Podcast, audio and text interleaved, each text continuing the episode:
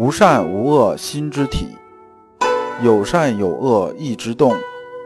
知善知恶是良知，为善去恶是格物。各位同道，大家好，我是老刘刘长志。您现在在收听的是由老刘播讲的《传习录》通俗讲解。老刘说心学，带您领悟心学入世的智慧。各位同道，大家好。今天我们继续讲解《传习录》，今天的题目是“无根之树终会憔悴”。我们看《传习录》原文：二幺八先生曰：“吾教人致良知，在格物上用功，却是有根本的功夫。日长进一日，愈久愈觉精明。是汝教人事事物物上去寻讨，却是无根本的方向。”先生讲这句话啊，是有所指的。这个世儒指的谁呢？世儒啊，就是不点名的说啊，说是朱熹了。说朱熹啊，告诉我们事事物物上去寻讨，意思是说呢，朱熹说我们要格物呢，去哪儿格呢？去外面格，于事事物物上求这个理。而这事事物物上求上这个理呢，这其实啊，就相当于什么呢？相当于啊，我们想把一个树啊，把它弄死，是吧？但是我们是总是在砍这个枝丫啊，这其实用处不大的。因为你东边砍完了，西边又长出来了，再砍完西边呢，东边又长出来了，所以这个是没有尽头的。况且啊，这事事物物这个理啊，人一生啊，能有多少时间呢？你是求不过来的，你也是隔不过来的。呃，咱就远的不说吧，就说一图书馆吧。咱们现在随随便便找一个地级市这种图书馆，那里边的藏书，你从小学啊开始识字开始看，一直看到啊你八十岁。你能把那书看完吗？你看不完的。而现在啊，科学这种分类啊，就即使大学里边这种分科啊，也分的非常多。学一个本科都要四年时间，你想把哪个方向啊都搞明白了，那怎么可能啊？人又不是神仙。那么先生说啊，说我教人呢，你怎么能达到这根本呢？就是说怎么把树放倒啊？那就是需要什么呢？需要把根呢挖掉了就完了，就是釜底抽薪呐。你这个事事物物上去寻讨啊，那是干什么呀？那是扬汤止沸，解决不了根本问题的。这样是先生啊，良知之学就是阳明心学啊，是传承自哪儿呢？自孔孟过来的。所以啊，孔子跟老子啊见面的时候讲过这么一句嘛，说无道一以贯之。这一是什么呀？一就指的是啊，天理落在心之本体上，就这么个意思。那这个良知啊，在孟子这边怎么解释呢？这孟子说呀，什么是良知啊？就是是非之心，人皆有之，这就是良知。就是说呢，任何这种物啊，这个物啊，咱们以前讲过，如果弑父啊为一物，这就算是一物了，就弑父就算是一物了，就是某一个事儿或者某一个人、某一个项目，大概就这么个意思。那么只要这个东西啊，在我们心体上一过。就在我们心境上一映照，那么我们就会有个是非之心。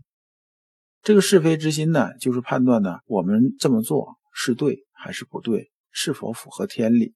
这个呢，就是良知。这就先生讲的良知。那我们所有啊，对这个世界这种感知的一切啊，都是从哪儿来的呢？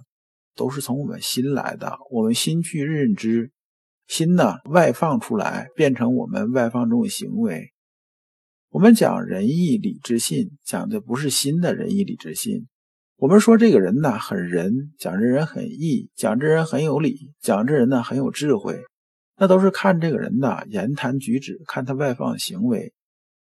那么从这个反推呢，推到哪儿呢？推到我们心里得有这东西，你才能放得出来，对不对？你没有，你怎么放出来啊？那么这个仁义礼智信从哪儿来呢？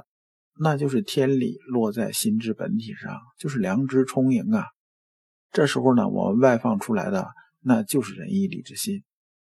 那先生讲这些东西呢，讲这良知之学呢，就是抓住这根本了，就是把天理落到心之本体上这个问题啊抓住了。这就是啊一根树的根。那么先生接着说啊，说关于修身这个事情来讲呢，你按照朱熹那种搞法行不行呢？看着，好像是行。他举这个例子是说什么？是说啊，你青壮的时候啊，精神抖擞，体力也好。哎，这么看呢，别人也看不出来太多种区别。但是呢，等到你啊年老了之后啊，精力衰败了之后呢，这个就不是这样子了。就像什么呢？就像啊，以无根之树啊，就算你放到水边上，它因为没有根呐，它早晚它也会憔悴的。二幺九，问至于道一章，先生曰：“只知道一句，便含下面数句功夫。”这我就不念了。然后这至于道是从哪儿来的？至于道啊，是从《论语·述而篇》来的。原文是说啊：“子曰：至于道，据于德，依于仁，游于义。”一共啊，就这么十二个字，我把这十二个字啊展开说一下。道德仁义，这是有个次序的。这个义呢，是艺术的义，不是啊那仁义礼智信那个义，这是两个字儿。听的时候你要听明白了。至于道嘛，是指做人的大原则不能偏离道，这个道呢就是天理。那么呢，这个道啊，在这里边是什么个意思呢？道呢，就是什么？就是天地万物的法则和秩序，也就是伦理。这个我们常说啊，说老子讲《道德经》，叫《道德经》。《道德经》里边的道啊，也是这样。道指什么呢？指啊天地万物的法则和秩序，它是个伦理的东西。那么人做事呢，是不能偏出啊自己的这种法则和秩序。打个比方啊，比如说我们在家里边啊，我们是有很多身份的。我们就拿伦理身份来讲。我们对于我们的孩子来讲啊，我们是做父亲的，那么你在他面前呢，就要做父亲该做的事情，你不能天天拍着他肩膀管他叫哥们儿吧？那你以后你还怎么管，对不对？那你在你的父亲面前呢，你做的就是儿子，你即使啊你七八十岁了，在父亲面前呢，那你还是一样是儿子，你该尊重的时候还是要尊重，你也不能说因为他老了你就开始欺负他怎么样怎么样的。那么夫妻之间呢，也是这样子的。你扮演的是丈夫的角色，那有些事情你该做，你就得做。这就是啊，我们讲这个伦理这意思。那么把这个东西放大成天下这种秩序啊，这个道，我们人遵守这个人道是什么呢？就是啊，在这个天地万物这个大的法则和秩序里边，我们应该遵守的角色秩序和法则。一旦你不遵守这法则，不遵守这秩序呢？你会怎么样呢？那你必然呢会受到这种惩罚的。那么据于德呢，德啊，这里边有得道的意思，说万物各得其所，称之为德。积德就能养正，养正就能长久。聚于德是说啊，从形而上的层次上规范做人之道。形而上啊和形而下，以前我们讲过无数次了。形而上这部分呢，你就记住，这部分就是什么呢？就是你摸不着、看不见的那一部分。形而下呢，是摸得着、能看得见的。那么我们讲啊，天道之德在于哪儿呢？在于生生不息。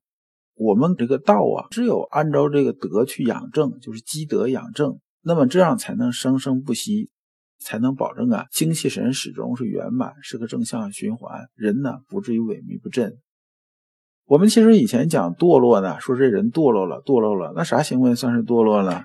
说那肯定是这个吸毒啊，什么什么这些赌博呀，这些算堕落。那怎么说是他算堕落呢？其实就是讲什么呢？讲啊，你这个搞法啊，你已经不符合道了，你已经离经叛道了，就说你没有按照人这种啊法则和秩序来做事。不走正道啊，就是你离开道了，这德呢，自然而然的也就没法养正了，没法积累。那么你怎么还生生不息呢？那你可能就是说什么吸毒、烂赌这种的话，基本上也都是有一天算一天，能活到哪儿算到哪儿，也就这样子。他是没有生生不息这种说法，走向的就是腐烂掉。那么依于人呢，是说啊，对道和德适用于社会人生的具体化要求。从注重内心的角度扩充到爱人爱物，就是德。就说呢，我们走在道上，然后呢积德养正啊，就是让我们呢这行为各得其所。那么在这个角度上来说呢，把我们内心扩充到什么呢？爱人爱物，要知道爱人爱物是平等的。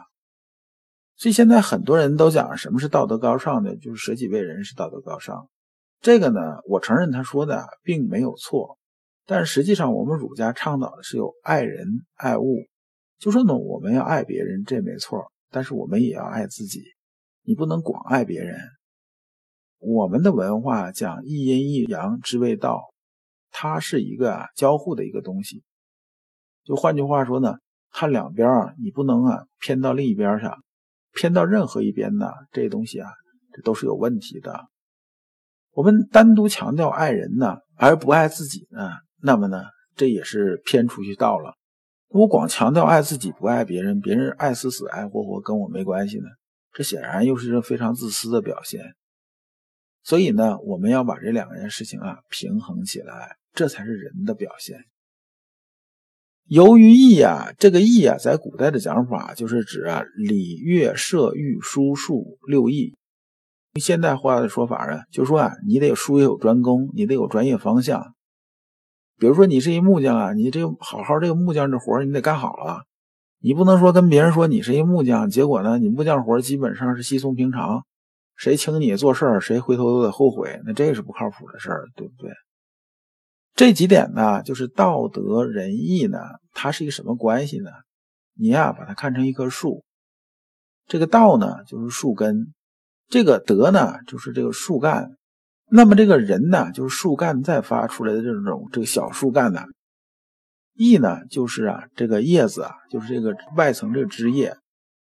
那所以说呢，要只谈呢至于道这句话呢，就光说这树根的事情呢，其实呢就已经啊把这个道德仁义这几项啊都说出来了。我们不能光提一个树根呢，说跟树没关系，这肯定不行。那么从这个角度来说呢，传统文化的根源呢，就是传统文化的修养的根在哪儿呢？根在于啊，至于道。而现在太多人呢，都是一种什么状态呢？